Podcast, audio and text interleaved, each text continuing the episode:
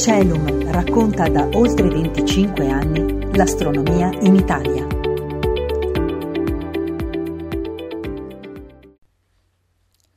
Non solo scienza e tecnologia, anche le discipline umanistiche hanno un ruolo nell'esplorazione spaziale. L'astrosociologia.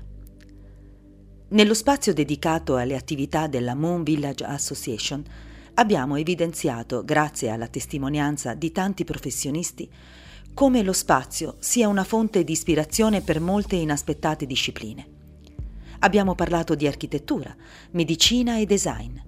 In questa puntata, ed anche nella prossima, prevista per il numero 259, grazie a Remo Rapetti, membro MVA, affronteremo altre due discipline questa volta umanistiche, che si stanno aprendo a nuovi ambiti di studio, la sociologia e la psicologia. Ed anche qui c'è di che stupirsi. Buon ascolto. Nell'immaginario collettivo l'esplorazione spaziale è strettamente connessa con il progresso scientifico e tecnologico. In effetti, l'era spaziale ha coinciso con incredibili scoperte ed invenzioni che hanno permesso le eclatanti missioni di questi ultimi 60 anni, ma anche si sono riversate sulla nostra vita quotidiana, portando grandi miglioramenti in gran parte nelle nostre routine e nelle nostre abitudini. Senza le reti di satelliti che popolano ormai l'orbita bassa della Terra, non sarebbero possibili quelle telecomunicazioni che ci permettono di parlare e di vedere su uno schermo i nostri familiari o i nostri clienti commerciali nell'altro emisfero. E non funzionerebbe neppure il sistema GPS che ha reso obsolete le cartine geografiche. Nel campo medico, la ricerca spaziale ha portato ad un inaspettato sviluppo della risonanza magnetica, a migliorare la cura dell'osteoporosi, che è una conseguenza delle lunghe missioni spaziali a sviluppare efficaci strumenti per gli esercizi di fitness e ad infinite altre conquiste scientifiche. Anche la ricerca sull'agricoltura indoor, strumento essenziale per la sopravvivenza degli insediamenti nello spazio, ha conseguenze positive sull'ambiente terrestre, in quanto tali coltivazioni non necessitano di molta acqua e di pesticidi. È pertanto indubbio che le ricadute più evidenti dell'esplorazione spaziale siano di tipo scientifico e tecnologico. Tuttavia, anche nel campo umanistico, l'era spaziale ha causato per molte materie la necessità di adattarsi ad un diverso contesto culturale e di affrontare i nuovi problemi e le nuove esigenze determinati dall'allargamento delle conoscenze relative al nostro pianeta e a tutto il cosmo. Nascono così nuove discipline, o meglio sottodiscipline, che si concentrano sulle conseguenze che la ricerca spaziale ha avuto e presumibilmente avrà sulla vita intima dell'umanità, sulla nostra psicologia, sui rapporti umani nella nuova società e sulle inedite sfide che l'innata creatività dell'essere umano dovrà affrontare. Un esempio è l'archeologia spaziale, Space Archaeology, che si dedica allo studio di siti e manufatti legati allo spazio e alla protezione delle tracce umane sulla Luna. Un'altra importante disciplina è il design spaziale, Space Design, che ricerca come rendere più facile la vita degli astronauti nello spazio o su altri pianeti, inventando nuovi oggetti o nuove forme di oggetti di uso comune, in modo che possano essere usati senza difficoltà in bassa gravità ma anche l'antropologia, la geografia umana, la politica, la religione sono chiamate a giocare un ruolo centrale nel valutare e nell'indirizzare le modalità in cui il nostro futuro viene immaginato, plasmato e trasformato e a confrontarsi con l'interrogativo primario.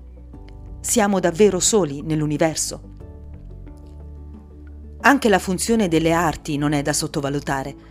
Basti pensare al ruolo fondamentale che ebbero i dipinti di Chisley Bonsteel, architetto e artista, disegnatore di fondali cinematografici ad Hollywood.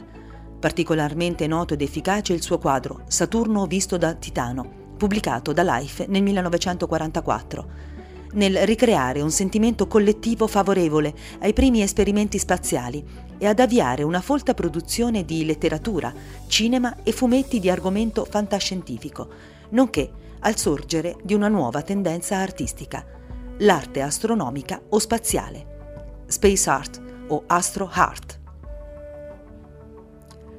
La disciplina che potrà dare un prezioso contributo alle scienze e alla tecnologia nella costruzione del nostro futuro interplanetario è certamente la sociologia dello spazio, Space Sociology o Astrosociology. La costruzione e la sopravvivenza di nuovi gruppi sociali, piccoli o grandi, in luoghi ostili, in ambienti ristretti, isolati dal resto della società, anche se non inediti sul nostro pianeta, creeranno sfide enormi che solo una profonda conoscenza delle dinamiche sociali potrà evitare che sfocino in conflitti e in tragici fallimenti. In realtà, nei primi 40 anni dell'era spaziale, il possibile contributo della sociologia all'esplorazione spaziale è stato quasi del tutto ignorato. È vero che i primi esempi di comunità spaziale nel programma Apollo avevano assunto la tipologia standard di equipaggio, crew, con compiti ben definiti e una ferrea catena di comando, e che i membri erano militari abituati ad obbedire. Inoltre, il ruolo del controllo di missione a terra era preponderante. Tuttavia, a mano a mano che la consistenza degli equipaggi aumentava e che si allungava la durata delle missioni con i programmi Skylab, Space Shuttle e International Space Station, il rischio di conflitti personali, razziali e culturali è aumentato di conseguenza. Già negli ultimi anni del Novecento, studiosi come Bluth, Bainbridge, Rudolph e Thoth lamentavano l'assenza di una letteratura che prendesse in considerazione i problemi sociologici legati all'intensificarsi delle attività spaziali.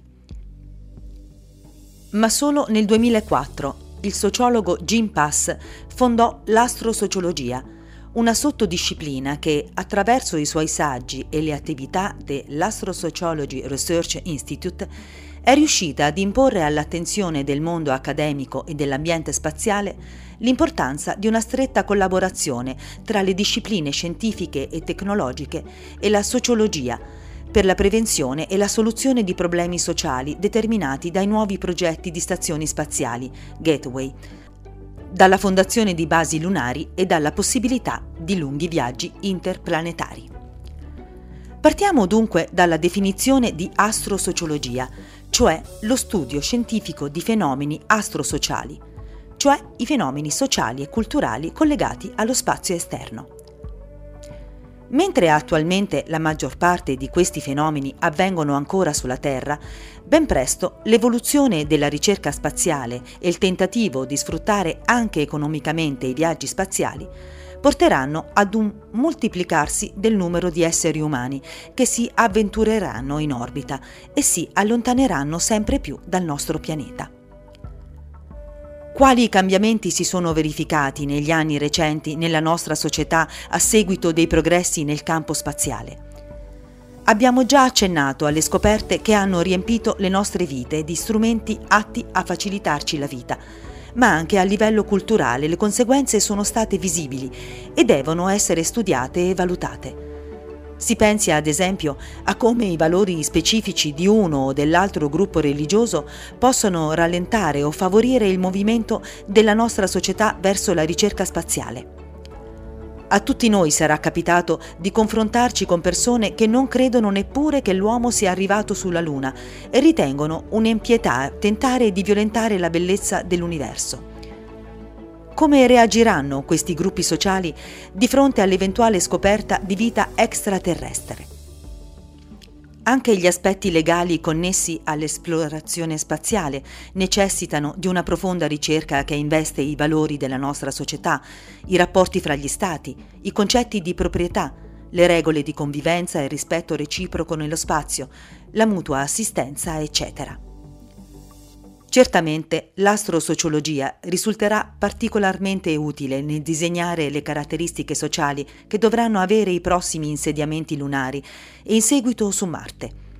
Le prime missioni manterranno la struttura di Space Crews, piccoli gruppi di persone altamente specializzate in voli relativamente di breve durata e senza grossi conflitti interpersonali ma non appena fra alcune decine di anni si formeranno i primi insediamenti sulla superficie del nostro satellite, dovremo essere pronti ad organizzare queste nuove società spaziali, Space Societies, che avranno bisogno di strutture sociali funzionanti che assicurino la massima possibilità di sopravvivenza, la scarsa insorgenza di conflitti, le modalità per risolverli facilmente.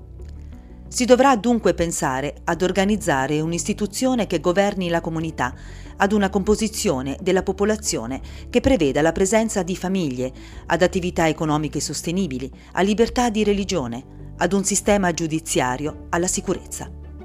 E certo, non dovrà mancare la possibilità di svolgere attività artistiche e ludiche, senza le quali la vita della comunità non potrebbe svolgersi in modo regolare e che sono uno strumento importante per creare uno spirito di coesione. Avremo in definitiva un'occasione per costruire una sorta di società utopica, mettendo a frutto le lezioni imparate nel corso dei secoli e arricchite dagli studi compiuti ormai da diversi anni sulle situazioni sociali analoghe a quelle che si troveranno nello spazio quali le missioni in Antartide e le esperienze fatte nella Stazione Spaziale Internazionale. Tuttavia, dobbiamo sperare e pianificare l'utopia, ma rimanere pronti ad affrontare condizioni distopiche ed aspettarci conflitti di valori, priorità diverse tra i diversi gruppi, devianze inevitabili di singoli membri della comunità.